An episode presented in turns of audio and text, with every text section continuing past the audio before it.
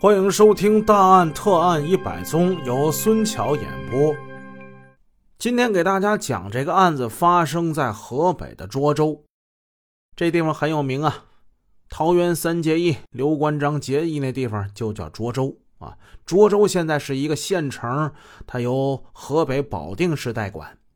涿州市啊，是一个县级市。这是八十年代的一年冬天，十二月五号。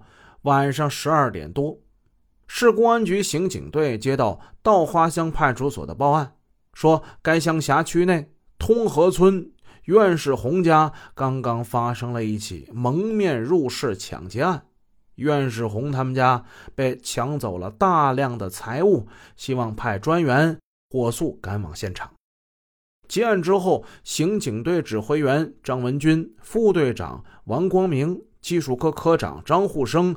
立即派民警由王贵民驾车，仅用半个多小时就赶到了这个叫通河村的地方。乡派出所的所长吕民在维护现场并迎候大家。他们简单做了交谈之后，立即对现场进行了勘查。现场在村中间的位置，十字路口北，因两岸由桥相通，才形成了十字路口。实际呢，案发地就是河的北岸。按照村里的习惯，以河为界，称为后街。离桥向东去七八户人家一个院落。因为稻花乡这地方土地珍贵，院房相对比平原区面积要小一些，户与户之间相隔距离也比较近。小小的院落，正北房四间，西配房两间。南面有放杂物的棚子，南边靠东开的院门安的一扇铁门，这铁门看起来挺结实的。虽然说是深夜，用强光勘察灯一照，院子里干干净净。它并不像有的农户家里那院里柴火、稻草、脏土、杂物啥都有。他这个院里呢，没有浮土，除了两棵树木之外，整个院落没有柴火垛。没有垛草，没有脏土，从院里的环境就可以看出，这家的主人呢，一定是一个干净利落之人。后来证实呢，这一判断果然不假。但也正是因为这主人干净利落，这给勘察工作带来了很多不利因素。因为当时已经是农历的十一月份了，大雪交加呀，天寒地冻，河北的涿州那边挺冷啊。他院里连点浮土都没有，在这个冻土上只有模糊的不成形的足迹，足迹太模糊了，看不出大小长度，更别说鞋的花纹了。所以这个痕迹啊，毫无价值可言，只能根据东墙上有擦蹭的痕迹判断，犯罪分子是从东墙翻进院来的，因为墙并不太高。而且铁门呢也非常的牢固，所以犯罪分子是先翻墙进院得手之后，才开开门从这儿逃出去的。这从东墙翻墙处院内模糊的印记可以证实这一点。这户北房的建筑模式基本和别家是一样的，是当地的样式，房基底部都是用大块的山石垒就。因西去十来里就是房山区半平店附近的山区，石料运送方便，而且价格比较便宜，结实耐用。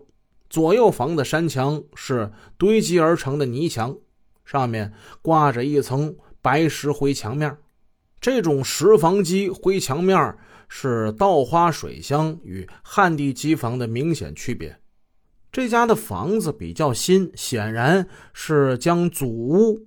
给翻新了，这些细微的差别都能显出房主人与邻居们稍有不同。他的经济条件是要好一些的。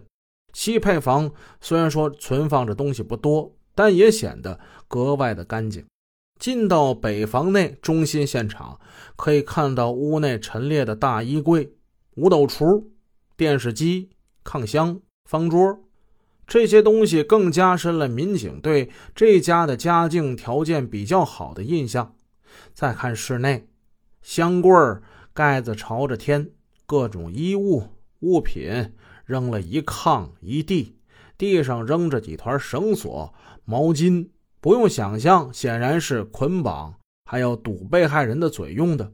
满屋是一片狼藉！的确是刚刚遭遇了一场洗劫。受害人是一对中年夫妇，约四十岁上下，他们还没从惊恐之中恢复过来。毕竟天降横祸刚过去，最多也就两个小时左右吧。两个人满脸的惊慌神色，眼中都显示出那种游离不定的目光。面对众多民警，依然是无言以对，而是慌乱的一问才有回答，而且是问一句答一句，回答的也很迟疑恍惚，显然是事发突然，精神还没有恢复过来。这是比较常见的受过过度惊吓之后的反应。他们两人各搂一个男孩，大的十二三，小的十岁左右。显然，这两个孩子更是受了过度的惊吓。大的呢，紧紧傍着父亲，两只忽闪忽闪的大眼睛之中显露出惊恐不定的目光。小的那个不才十来岁吗？紧紧地搂着母亲，母亲也是双手护着孩子。好像这危险还未过去一样，仍在极力的保护幼儿免受惊吓、免受伤害。小儿子两只大眼睛惊恐地望着进来的民警，脸上还挂着泪痕，显然是被劫匪的暴行给吓哭了，现在还没缓过神呢。在民警的耐心劝导和安慰之下，夫妻俩开始互相补充着，描述了当晚案发的经过。原来当夜已经十一点多钟了，孩子已经睡下了。苑世红、赵莲花夫妻二人，他们因为贪看当时非常有名的《上海滩》，这是当年非常有名的一部电视剧啊。这是香港无线 TVB 拍的，男主呢周润发发哥，还有吕良伟；女主呢赵雅芝。这是一部非常经典的剧集。夫妻二人呢，就爱看这个帮会厮杀，冯程程、许文强，哎呀，太爱看了。电视剧接近尾声时，他俩刚要准备收拾睡觉，几乎没有听见什么动静。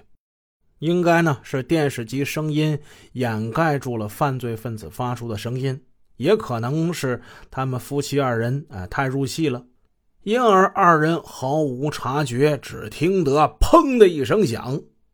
屋门就被撞开了，随后吵吵嚷嚷进来三个人。